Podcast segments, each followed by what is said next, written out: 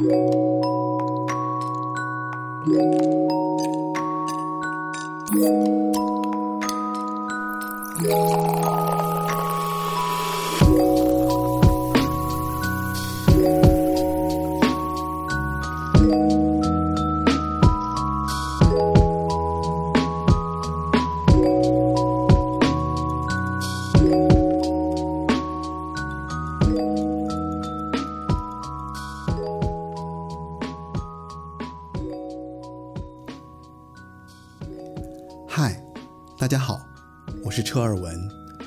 收听八零九零有限公司。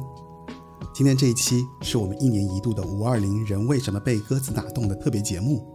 既然是五二零，仍然是一个说到爱、表达爱的日子。这一次我们征集的就是我们和自己喜欢的歌或者偶像之间的小故事。除此之外，还有一件事，在征集语音期间。我相信大家都看到了我们眼前这个时代的急速发展，Chat GPT 的出现让全世界疯狂了起来。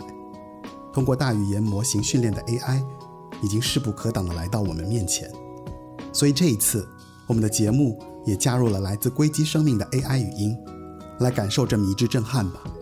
留个节目的小互动给你，通过收听节目语音来找找节目中有哪几位虚拟人隐藏其中呢？如果你找到了。欢迎在这期节目的评论区中标注出来。那么，准备好了吗？开始吧。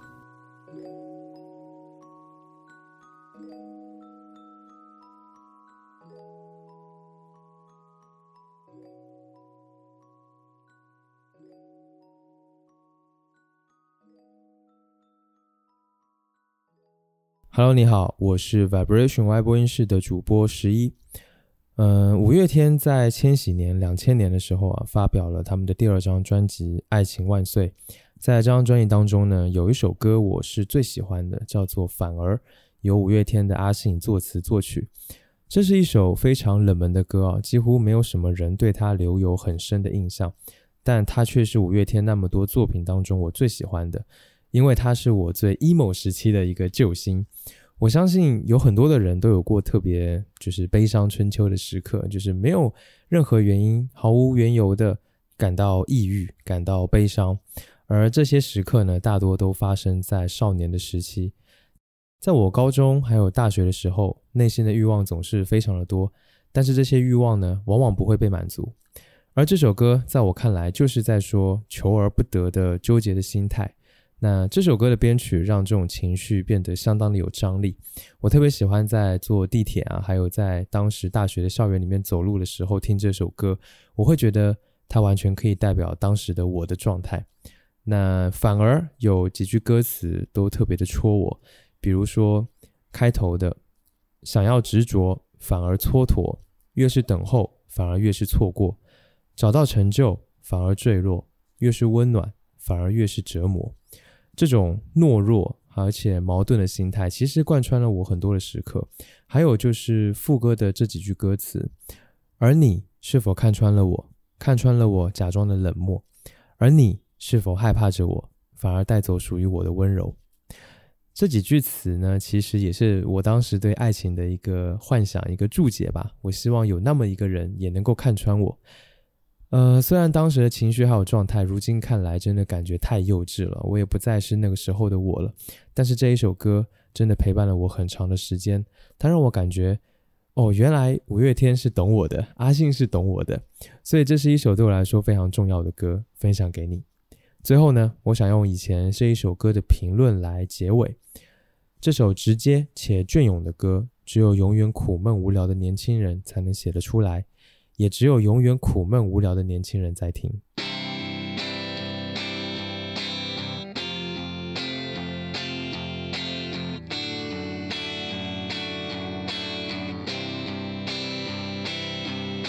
想要执着，反而蹉跎；越是等候，烦恼越是错过。找到成就，反而坠落；越是温暖，反而越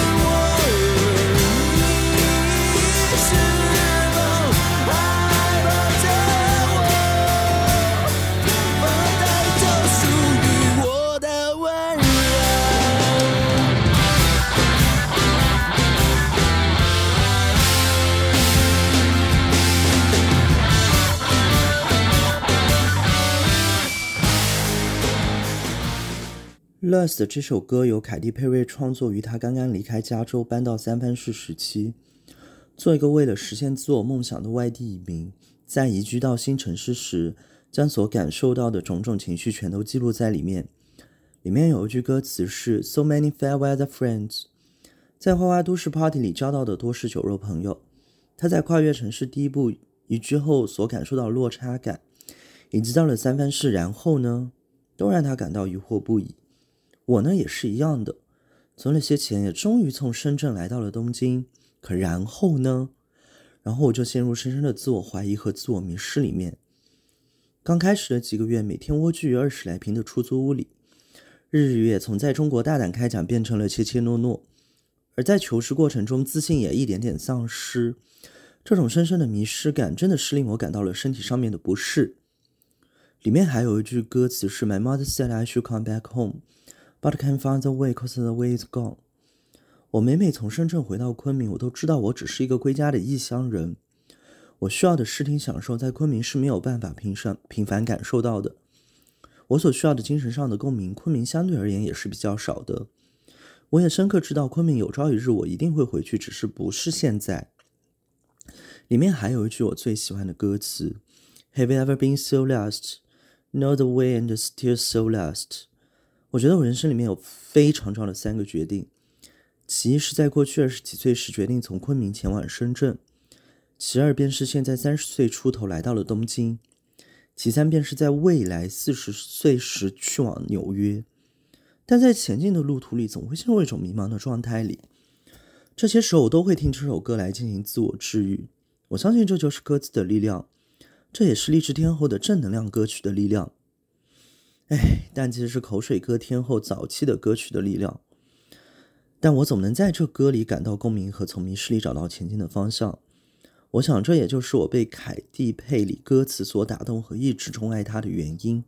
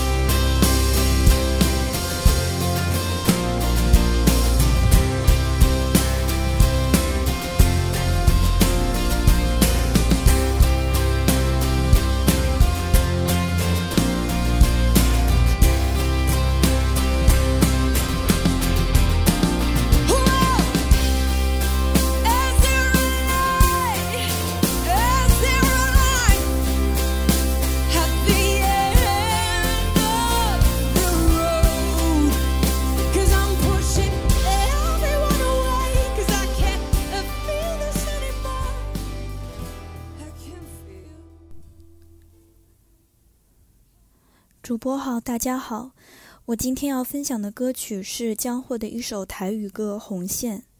这首歌和江蕙其他的歌曲吸引我的原因很类似，就是台语歌词本身传情的质朴，同时江蕙的演唱能力更让我感受到情感的指向和具体的变化。《红线》这首歌讲述了一个待嫁女孩最终没和爱人步入婚姻的故事。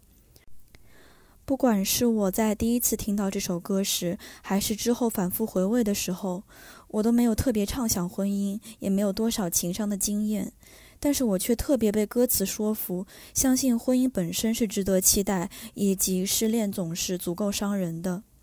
一方面，我觉得是因为歌曲当中有很多客观对应物，樱花、妆容、红烛、婚纱、望春风、泪痣，还有歌名《红线》，都让人走进恋爱和婚姻的具体布置之中，让我们和这位悉心期待和准备婚姻的新娘有了具体的互动。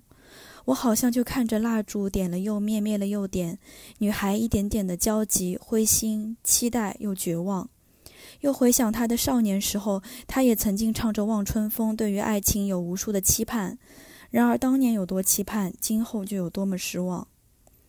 红线铺排了巨细靡遗的代价准备，渗透其中的是纯粹的少女心愿，以及愿望落空时极端的伤痛。然后红线这个东西的意象，又将这些复杂情感提纯和串联起来。当初系红线的牵挂，变成了今天无所牵挂的衬语。我们听众可能或多或少都有在月老庙系过红线，或者见过一束一束红线的壮观，所以用这最为平凡细小的红线作为线索，串联起我们普通人皆有的情感。它没有大书特书失恋有多痛苦难受，而是让我们看着一个女孩摩挲红线、系红线、端详红线、思绪飘摇的画面。我觉得这是一种细嗅蔷薇的转化。另外，我觉得在独立大女主的主流话语当中，《红线》这首歌时至今日仍然没有过时，是因为其中的故土之思为现代都市生活所疗愈。将会在他的初登场演唱会中唱完《红线》，说觉得自己很不孝，没有让父母亲眼看见自己穿婚纱，并且很动情、很失落的哭了。如果在今天，我们大概会觉得不用这样自责，因为婚姻和孝顺其实都不是自然的进化，而是人际交往中的自主选择。婚姻不应该作为尽孝的方式。但是这首歌又让我觉得恨嫁这种期许原初且美妙，因为它用一种撕裂婚姻美梦的方式呈现，却更让我觉得对于婚姻的期许，也许是我们保持年轻的一部分。以及这首歌将婚姻和原生家庭、亲子关系连接起来，或许也是将会作为六十年代生人在一个传统东亚社会的生活蓝本，甚至它可以跨越时间与海峡，成为我们这一辈人的共同回忆。婚姻串联起家庭族谱，同时父母又期待婚姻构建起更为坚实广阔的群居网络。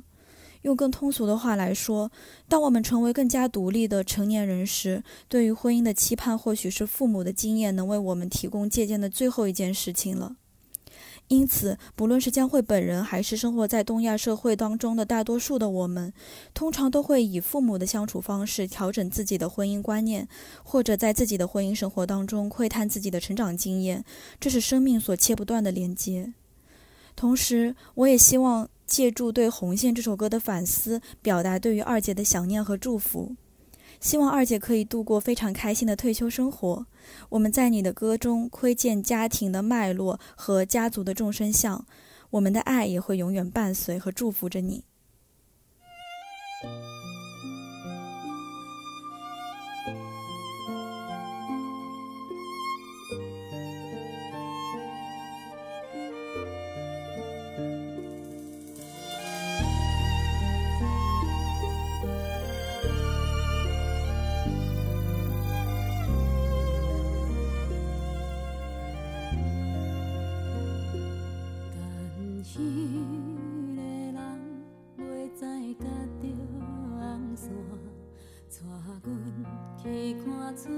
萨库拉，脚身的衫更一领，目尾水分斟借我，啊，时间还搁早，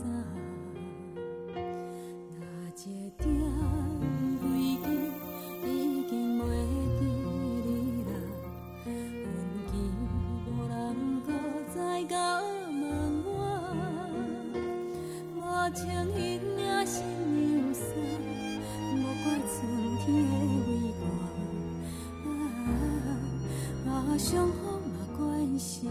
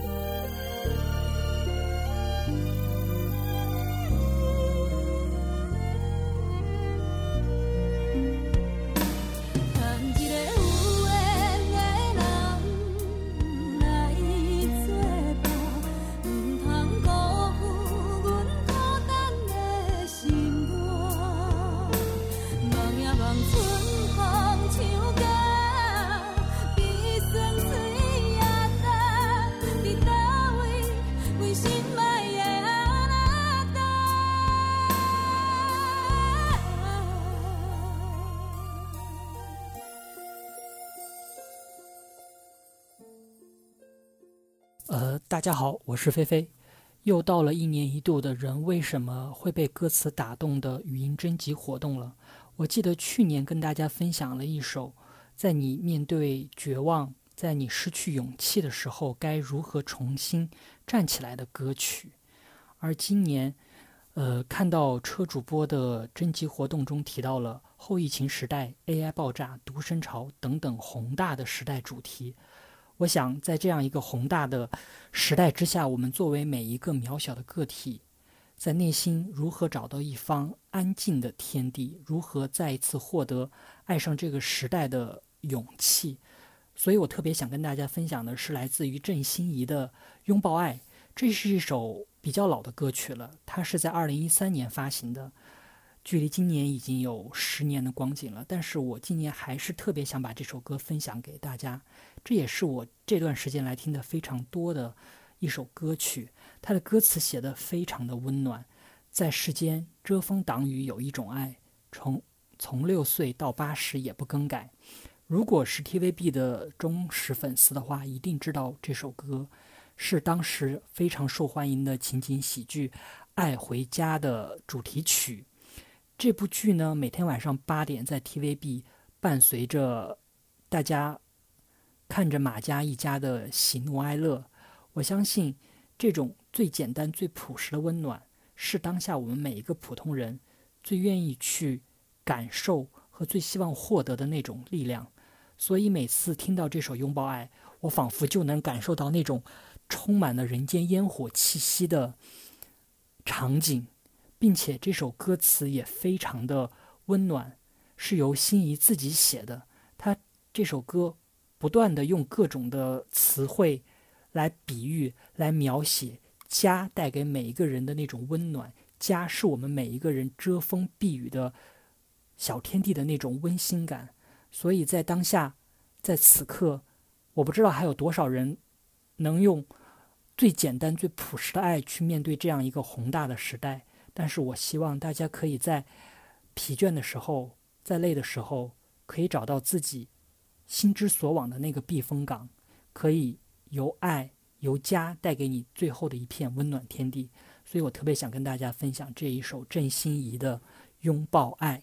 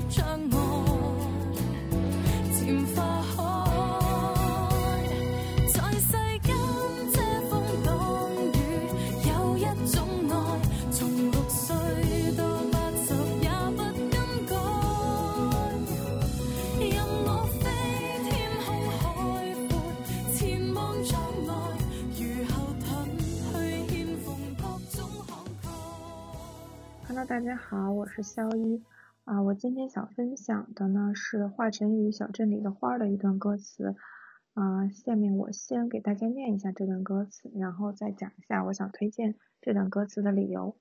话就在嘴里边跌宕呀，说出来就化作陡峭山河。心隔着几重哪由他呀？我悲喜都只换来这场无声的野火，那场火。烧出不坏的那尊是我，花就在火海里灿烂开着。爱呀爱呀，小镇里的花呀，爱呀爱呀，艳丽又娇美呀，爱呀爱呀，总也寻不得。啊，这首歌好像是华晨宇写给他离世的妈妈的，但我嗯并不是一个特别关注歌手私生活的听众，所以不是特别的了解，但。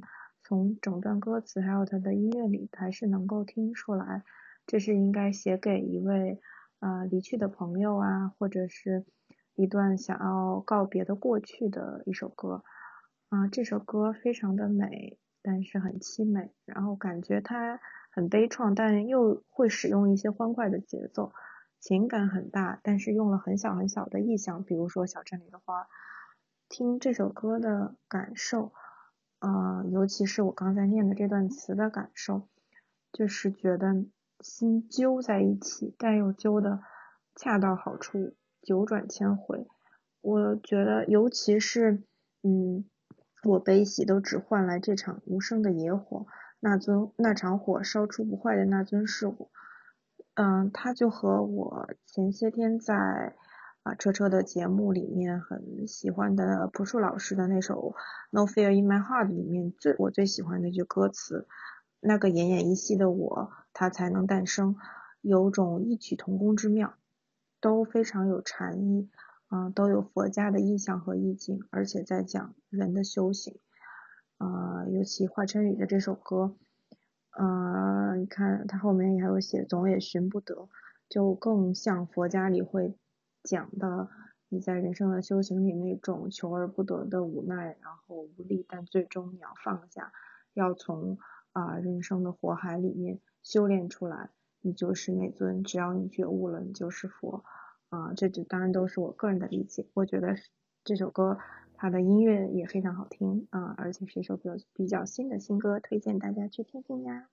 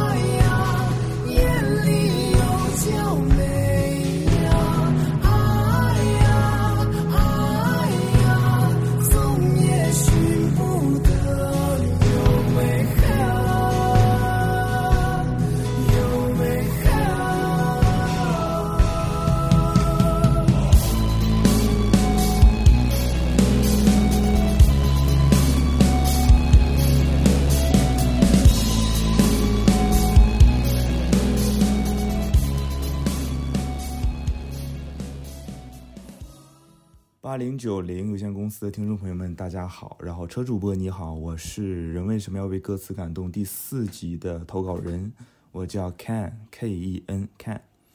然后我今天分享的这首歌呢，是万芳在二零一零年发行的专辑《我们不要伤心了》的同名主打歌《我们不要伤心了》。那在讲这首歌之前呢，我想先向大家分享一下万芳这个歌手啊，就是我心中的万芳是什么样子的。那其实万芳可以以两千年来作为分界线，就是两千年之前的万芳，两千年之后的万芳。其实我觉得之前的万芳呢。嗯，我们这单元有讲过他哈，这个万芳这个歌手，就是他会唱很多的电视剧连续曲啊，然后很多的苦情歌，像《猜心》啊，《爱经不了经不起考验》啊，《新不了情》啊这一系列的歌。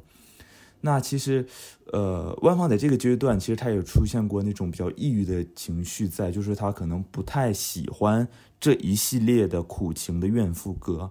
然后他心里，我觉得他始终是一个民歌手，是一个文艺点的，带点文艺气质、忧郁的歌手。可是就可是因为那个年代呢，可能就会给他打上这样的标签，啊，因为卖座嘛，就是大家一定要听这种有需求嘛。然后呃，在这儿讲到这儿的话，其实我还想分享一一个一个趣事，就是在他一九九六年发行的这张专辑《就值得了就值得了爱》啊，这张专辑里，当年的主打歌是呃就值得了爱。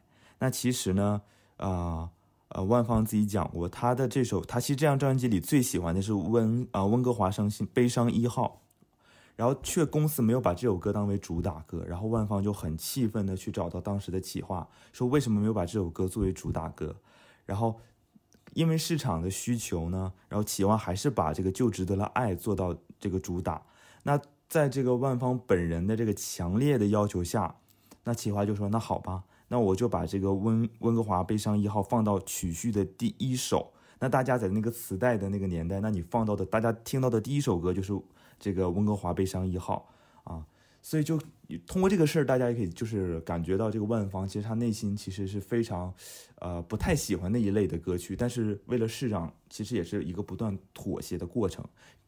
然后两千年之后的万芳，其实我想着重讲就是他的这个我们不要伤心了。还有原来我们都是爱着的，给你们 Dear Out 这三张专辑，我觉得，嗯，就很开心，很为万芳开心。就是说，他到现在还在坚持唱歌，然后他做的这些也真的有被看见。像一零年的这张专辑和给你们 Dear Out 这两张，其实也入围了金曲奖。那尤其是给你们 Dear Out 这张入围了，我记得是七项吧，七项还是八项这个金曲奖。啊，我真的为万芳感到开心。然后就是那一刻，我看到入入围名单里就是万芳，万芳，万芳，我就会觉得，哇，就是作为歌迷那种心情，就是他终于被看到、被听到。其实，啊，在一零年他也入围过一次嘛，那那次提名，那次但是只入围了女歌手。那那次就是给你们《第二奥》这张，真正让他有点火出圈儿的感觉啊。虽然万芳其实并不算是第一梯队的那种天后级的女歌手，但是我觉得她的特色就在于。她表现出的一个强大的生命力，就是在不同的阶段，他都有自己对于歌曲、对于音乐的诠释，而且这些专辑和作品也都不俗啊，也都是可圈可点的啊。与此对比的话，其实呃，我还有一个很喜欢、很欣赏的女歌手是辛晓琪。那我想跟万芳把她俩作为一个比较。其实，呃，到后期的话，其实两位歌者都是呃有自己的专辑体现。那之前呢，前就是在滚石那个年代，他俩都属于是那种市场型，以市场为导向的一个歌手啊。其实小琪姐她作为一个科班出身啊，他也并不是很喜欢苦情类那样的歌歌曲。其实我们前几期也做了辛晓琪啊，不止苦情。那我觉得大家可以听一下那一期，去了解一下辛晓琪。那其实到后期的话，我觉得像小琪姐，在我记得是一六年吧，发了她的那张专辑《明白》啊，曾经领悟，如今明白这样的一个概念，也是回归了自己古典乐的这样的一个呃制作理念，做了一个自己非常喜欢的专辑。但其实从市场的角度来讲，并没有像万芳，我们不要伤心了，包括说给你们 Dear Out 这样的一个成绩。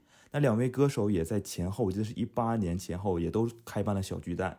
那我记得小琪姐当时跑了很多宣传，那我记得当时是票应该是只卖了九成啊，但是万芳呢，就是一开票就被秒杀。那同年他又办了第二场小巨蛋，好像虽然后来有被延期，反正万芳其实就是他办的小巨蛋的成绩，票房成绩是远远超过辛晓琪的。然后包括专辑的这样的一个市场接认可度，那所以就是你这样对比下来，你就会觉得万芳其实他真的不简单。就如果你愿意了解他，你会发现这个歌手虽然表面很低调很低调，但是他很丰富。他无论是他音乐的这样的一个风格，然后包括说他去做 DJ，他去做话剧演员，他去演电影，而且他还拿过奖项，在这几类里他也拿过相应的奖项。就是万芳，他真的很丰富，他。很值得被讨论，它也很值得被看见。那今天向大家推荐的这首《我们不要伤心了》这首歌，我想先跟大家读一下这张专辑的文案。他说：“关于快乐、伤心、勇敢、孤单、温暖的生命之歌，历经八年生命积累，万芳再度推出全新专辑《我们不要伤心了》。出道二十年，首度担任全专辑制作，创作多首的音乐作品。”而生命至此，在决定暂缓专辑发行的八年里，我将自己逐步打散。万方和零万方有机会重来，有机会归零，累积出今天的我。这里的许多歌原本都不是歌，只是一句话，一个当下的心情体悟、祝福。那首先，这个专辑文案就很打动我。其实，啊，他这张专辑讲的是离别、逝去。其实，在那个阶段，我也是历经有这样的经历。然后，我当时就一直在循环这首《我们不要伤心了》。其实现在回过头再听，我觉得这首歌还是能把我抓回到那个情绪里。然后，嗯，也向大家推荐这首歌《我们不要伤心了》啊！如果你在经历生命的离别，或者说啊经历过生命的离别，我希望你都能去读啊听几遍这首歌，你应该会对生命有一个呃理解。啊，有一个让自己情绪可以安放的地方，然后最后告诉自己，我们不要伤心了。那我的分享就到这儿，谢谢大家。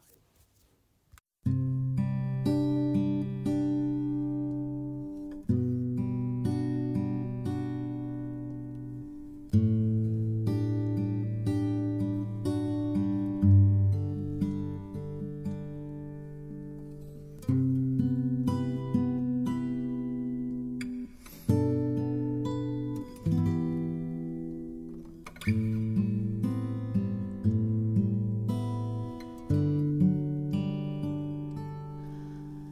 弱修补不了明天，在歇息的夜里，那些痛啊，那些不舍与欠缺，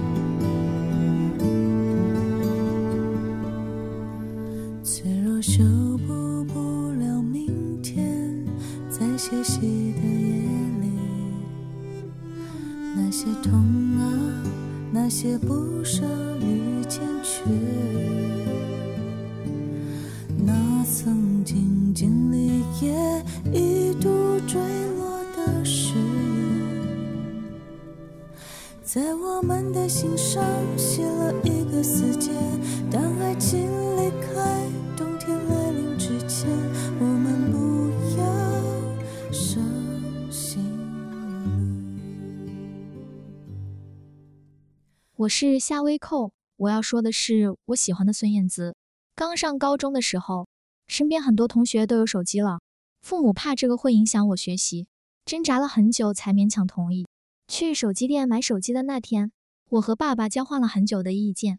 爸爸坚持要买诺基亚八二五零，说比较适合我，而我也不知怎么了，就是死心塌地要买摩托罗拉幺八九。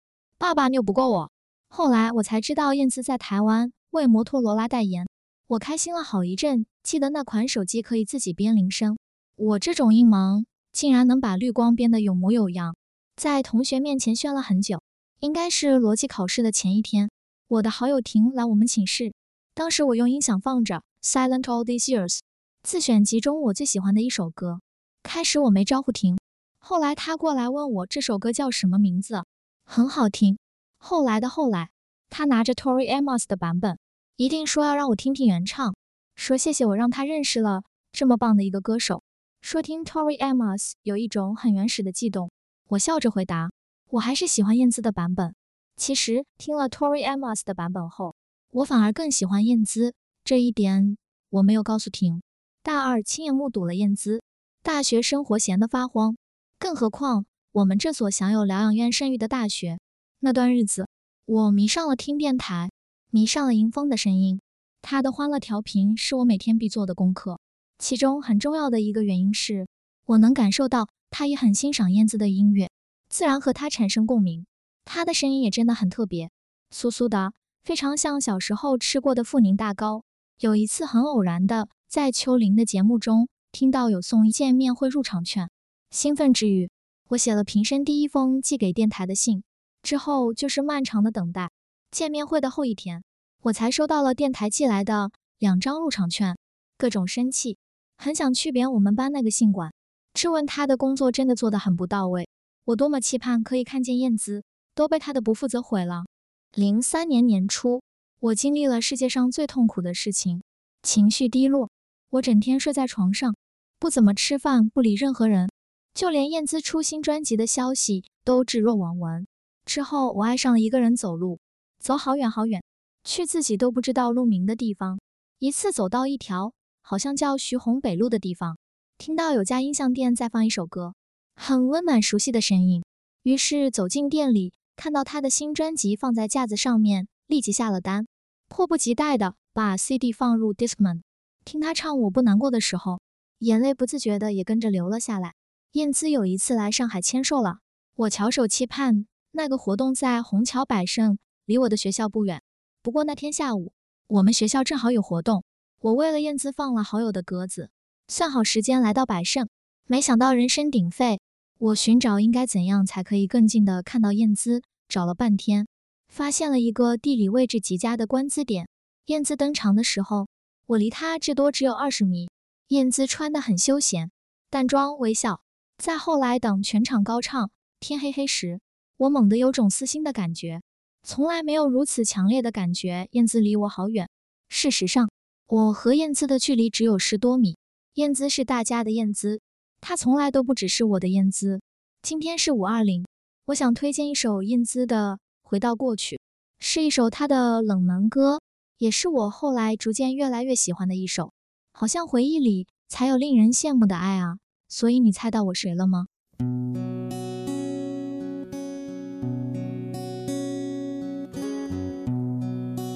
一盏黄光，久久的灯，指尖在饱漫不吭声，寂寞下手毫无分寸，不懂得轻重之分，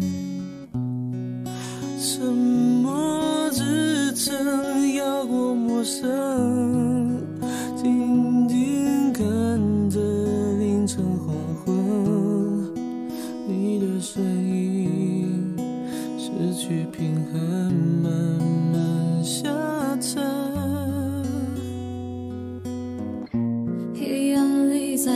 中单身，该往哪我看不见。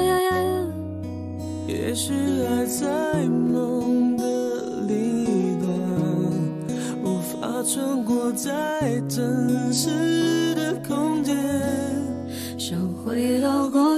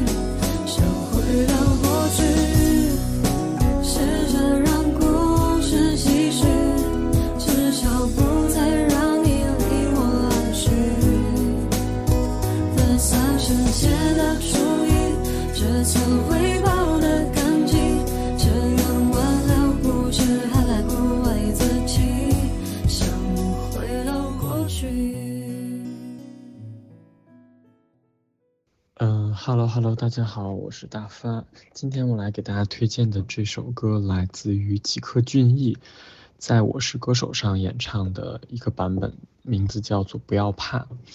嗯，首先吉克隽逸这个歌手，虽然我不是他的铁杆粉丝吧，但是我一直很喜欢他的状态，因为他所呈现出来的感觉，一方面是一个随性洒脱、时尚前沿的一个辣妹，敢于做自己，然后另外一方面，他也时常会，呃，身着自己的具有民族特色的服装，然后去为自己的大凉山去发声演唱，所以在我看来，我是很喜欢他这种状态的。一方面有传承，然后有自己的根基，然后另一方面又敢于去做自己，然后去追寻自己想要的生活和状态，所以这一点是我特别特别欣赏和喜欢的。然后再说回到这首歌，为什么会推荐这首歌？因为，呃，我大概是在二零年的时候，呃，因为家人生病，然后所以我回到老家的医院里面去陪护。因为当时是疫情中间嘛，所以进出医院都特别的不方便，所以基本上就只能在那个住院部里面去陪护很长一段时间。所以在那段时间的状态里面，长时间在医院的那个。呃，气场下面，就是即使你身体健康的人，也会有一点点的，呃，偏阴郁也好啊，或者状态不太好。所以在那个时候，当我在听到这首歌的时候，其实会给我一种很大的鼓励和一些反思吧。首先，他那个歌词就叫做“不要怕”嘛，虽然他是用他们民族的语言去唱的，但是整个歌词的感觉就给你一种力量感。让你不要去害怕，让你去勇敢面对你的现实生活。但是那首歌呢，它又不是单纯的快节奏、律动感很强的励志型歌曲，它整个的编曲啊，然后它的演唱的氛围啊，都是偏一种特别空旷的感觉，就有点让你置身于整个大自然的过程当中，或者是会触发我其实对于生命的一种底层的思考。就夸张一点说，可能就是在那种状况下，你可能会想，人到底为什么活着？啊，我与这个世界的联系是什么？我跟自然的关系是什么？我为什么会处在这样的一个环境下？我该何去何从？它其实会会引起你对于生命的这些底层的一些思考，然后再加上这首歌曲本身它具有的这种力量感，会让你觉得你会啊、继续往前。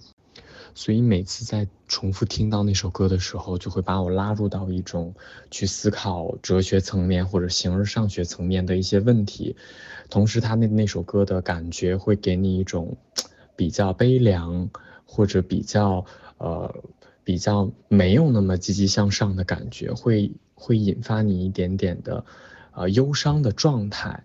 但是呢，你又不会就此沉浸的这种悲伤当中，你反而会从这种悲观的呃感觉底色当中去汲取一些能量感，会让你对生命本身有一个客观理性的认识和思考，从而会让你呃觉着你后面的路该怎么走。同时，他的那个歌词就会让你觉得，哦，原来生命就是这样的，但是我们也不需要去害怕什么。我们只需要继续往前去做自己就好了。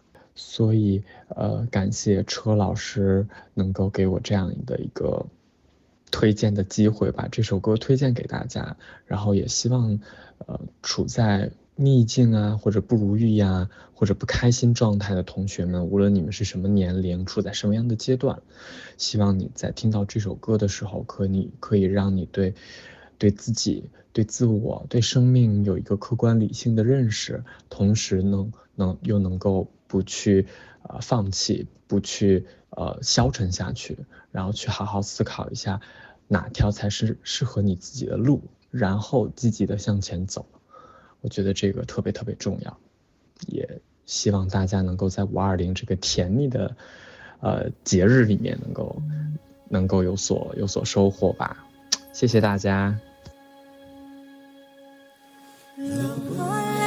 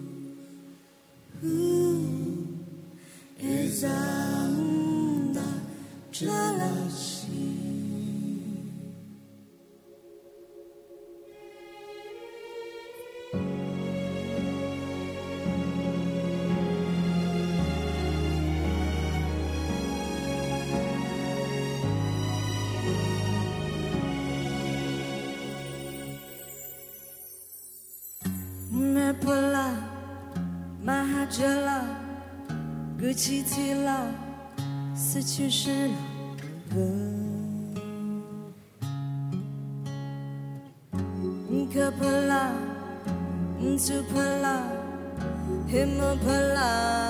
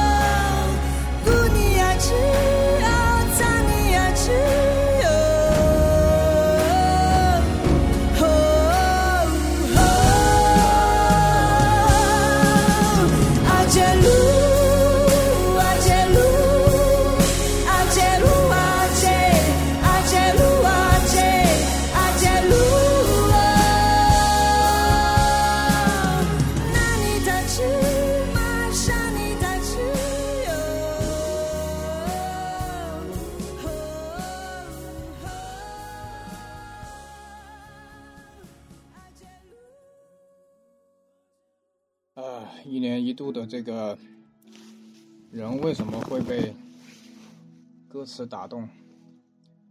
我是，哎、说了蟑螂跟黄大炜的小满。嗯，去年我推荐的是 Michael W. Smith 的那个，呃，《The Heart of All Sheep》。呃，我还记得我年轻的时候参加选秀唱过。现在这首歌呢，原唱也是他，但是现在这个那张专辑网上找不到了。我有那张专辑，但是我不知道放哪去了。啊，这个是别人唱的版本，男女混合，叫呃《Draw Me Close》，就是可以理解为让让我靠近上帝。呃，一直没有那个情绪来录，因为我很早就在问今年什么时候录，因为去年十二月三十号，我奶奶在睡梦中就走了。啊、那个时候武汉很麻烦，因为我也阳了。我上一次跟她视频是十二月六号还是八号，都以为元旦可以见到她呀，然后过个年的。然后没有想到还差两天吧，三十号睡觉过去了。人生呢有五福，很多人不知道，最后一福是好死啊。就我也知道，很多人最后在抢救呀、切喉管、重症监护，一点尊严都没有。我努力的不让自己哭啊，就相当于除了我爸，没有人看到我奶奶最后一面。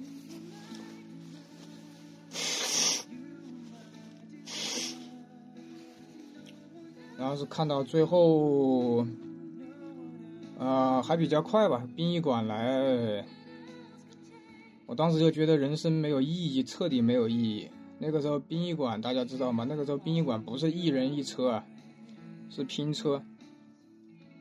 我们想跟着去，他们说我们还有下一家要去收啊，收尸啊。唉，最后就是拿一个，我们以为是他们会抬，结果他要他拿出一个很大的一个美团的那种类似美团的那种黄色袋子，味道特别大。最后装装起来，几个人抬下电梯。我没有勇气看他们下电梯，最后我下楼的时候，我奶奶已经在车里面了。然后，然后那个墓地很小一块嘛，就那么小，人生最后的归宿。然后我放了那个、念佛机啊，我把念佛机充满电，最后跟它放了进去，能能能能念几天是几天。然后我奶奶还在家里的时候，我后来我伯伯赶回来，把我奶奶收音机里面有几首歌放了一下。反虽然不是什么有名的歌，也不是流行歌，但是我觉得那一瞬间，我心情好了一点。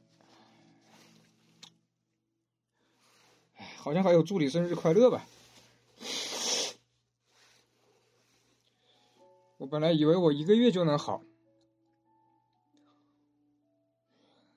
这都五月份了，前几天我才，哎，彻底的把我当时我奶奶走的时候的视频彻底在我手机里面删掉。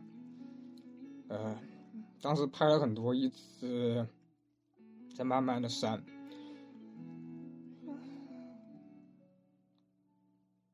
前两天我说，嗯。该该站该站起来重新出发了。这首歌可能选秀的时候应该是没有唱吧，我不记得了。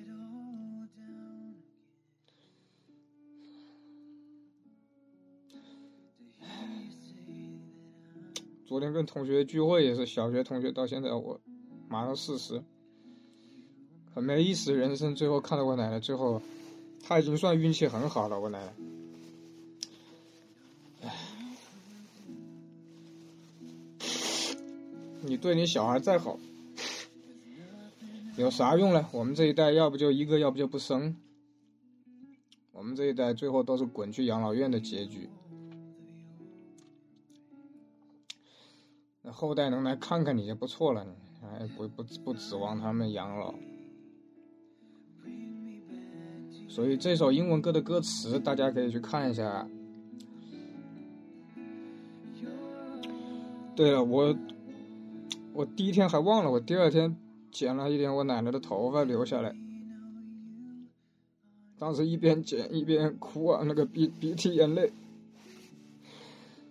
唉，就那个朱一龙演的那个人生大事啊。就是各位如果没有经历过，你真的很难理解那个那个电影。我剪了一一点头发，后悔当时没剪，没多剪一点。我说，我说奶奶以后不管去哪里旅游，国内国外，我都会把她带着。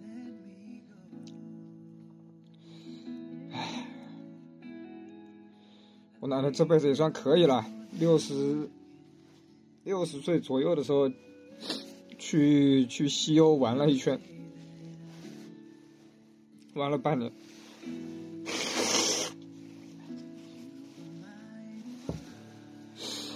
嗯，到头七的时候，我一直没有梦到过他。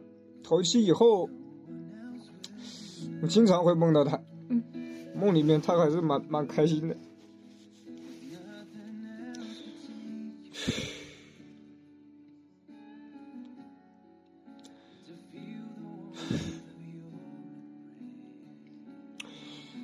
我也不知道该说啥了，看我能不能把那个原版碟找出来吧。希望大家能听一下这种呃福音歌曲吧。感谢大家，我是我是小满。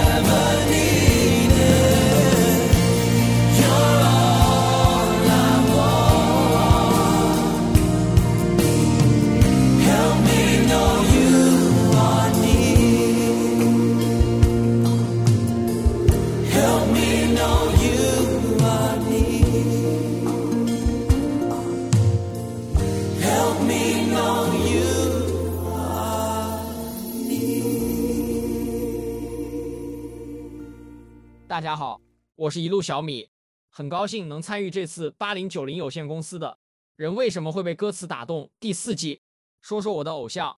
我今天要推荐的是我偶像张学友的歌《定风波》，听他的歌听了很多年，直到二零一三年听他给电影《大上海》唱的主题曲，由衷的喜欢了很久。《大上海》是一部好片，而点睛之笔必须要说这首歌《定风波》，取材于北宋苏东坡的《定风波，莫听穿林打叶声》。描述他偶遇风雨却从容不迫，虽自身处境坎坷，仕途遭遇不公，仍能豁然开朗。在这里用来衬托电影主人公在混乱时代漩涡之中的起起伏伏，最适合不过。特别是最后一段副歌前的“不再少年”，本来可以借前半段的娓娓道来，到全面的大开大合，一路将整首歌的氛围逐步渲染。到这四个字的时候，其实可以毫不保留的爆发出来。歌神就是歌神。他选择以欲扬先抑的意境，把成大器争名逐利到登顶高位，但历尽沧桑的大半生年华，平稳又不失气势的过渡到回归初心的大彻大悟，重新把情绪氛围归于初时的平静，首尾呼应，暗合人生潮起潮落，真的是一首好歌。其实我一直都是个乐痴，音乐白痴，初中之前没正经听过谁的歌，唱歌五音不全，这样的人喜欢学友是不是有点怪？总觉得自己和学友有一些缘分在里面。从前自己是不听歌的，喜欢看电影，受父母影响，爱看成龙的电影。初一的某个假期开始，到之后的好几个月，我几乎看完了成龙的所有电影。很奇怪哈，一个九零后保留了七零八零后的喜好。成龙、香港电影，当然还有张学友。成龙有一部电影，不知道大家看过没，叫《特务迷城》。接下来大家应该都知道了，《特务迷城》的片尾曲叫《捉迷藏》，演唱者就是我们的张学友。我一开始还以为是成龙唱的，毕竟他俩都叫 Jackie Chan。这算是我和学友的初次邂逅吧，但也还没开始真正关注学友。有一天，我听到了两首歌，我记得很清楚，一首是《每天爱你多一些》，一首是《情网》。当时一下就喜欢上了这两首歌。神奇的是，当时不知道是谁唱的，但感觉是张学友。然后一查，果然是，从此就一发不可收拾的喜欢上学友和他的歌。因为今天是五二零嘛，每当听到学友那一句。渴望的你还没出现，就也会感怀自己一个人这么多年。所以，如果今天的你和我一样，没关系，咱们一起听听这首歌。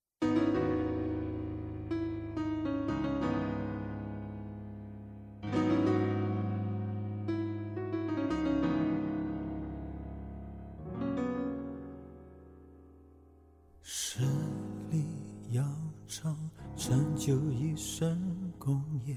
潮起潮落，里里外外都体面。你陪了我多少年？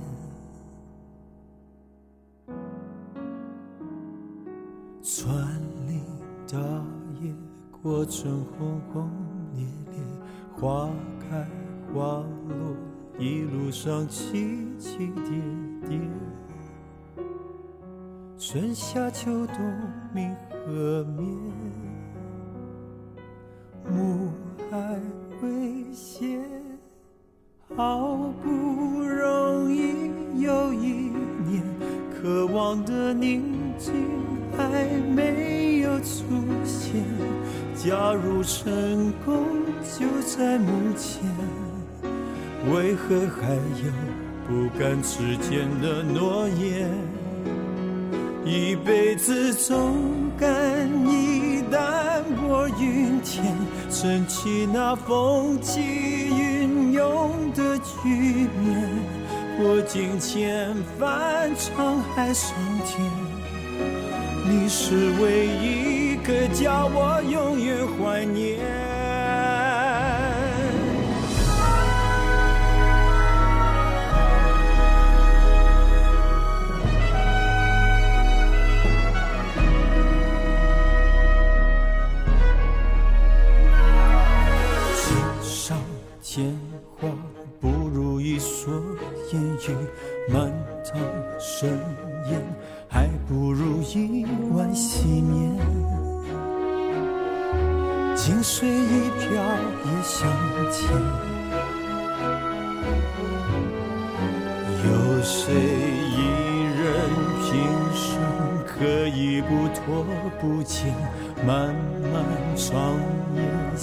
起那谁的人面，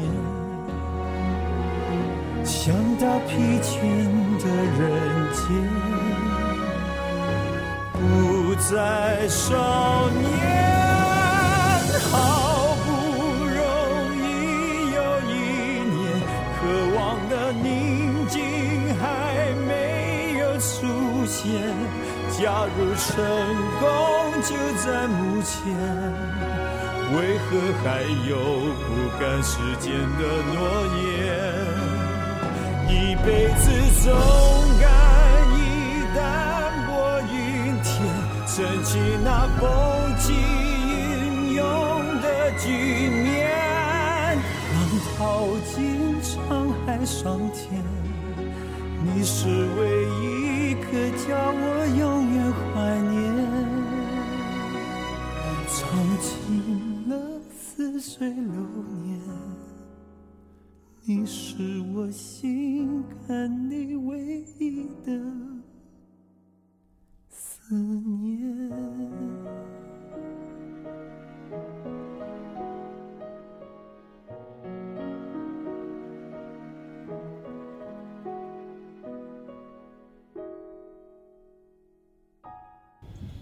嗨，八零九零有限公司的听友们，大家好。我是雅欣，作为一名八五后，在华语歌曲的时代里，我最喜欢听的就是台湾的创作型女歌手。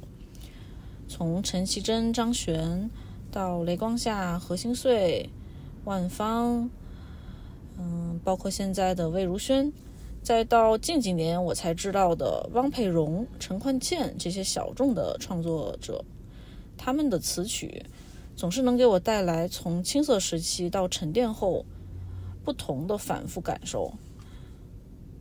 记得我在疫情被封控的那半个月里，偶然之间知道了陈冠茜。至于创作歌手而言，他给别人写的歌反而是更被人广知的，比如范晓萱的《你的甜蜜》，许美静的《回心转意》，都是出自于他手。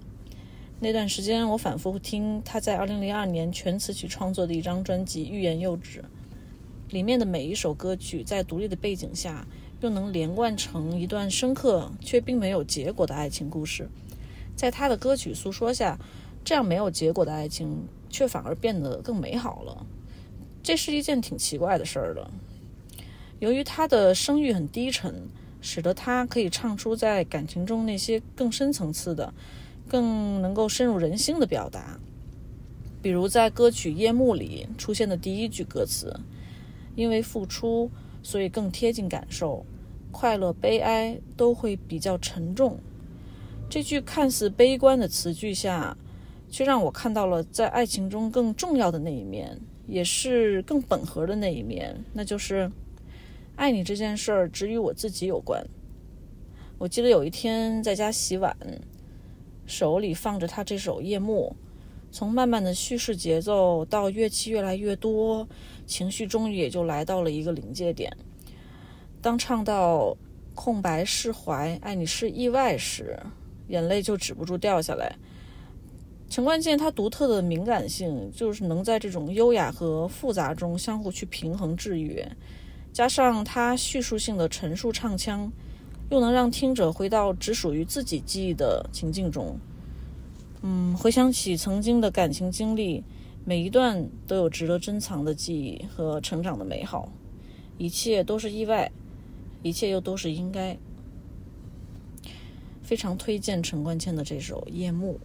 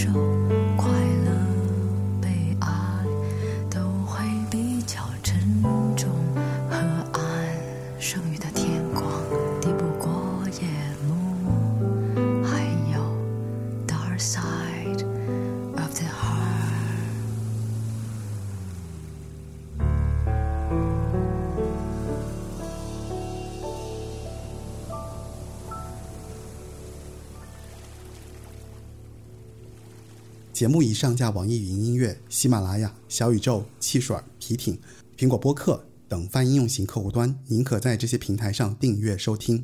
如果您想加入听众群，请添加小助手 Frankie 四六幺的微信，加入我们的八零九零有限公司听众群。感谢您关注并收听八零九零有限公司。怎样？今天这期节目你找到他们了吗？答案将在下一期节目上线前，我会贴在评论区。祝你今天高兴，五二零快乐，再见，我爱你。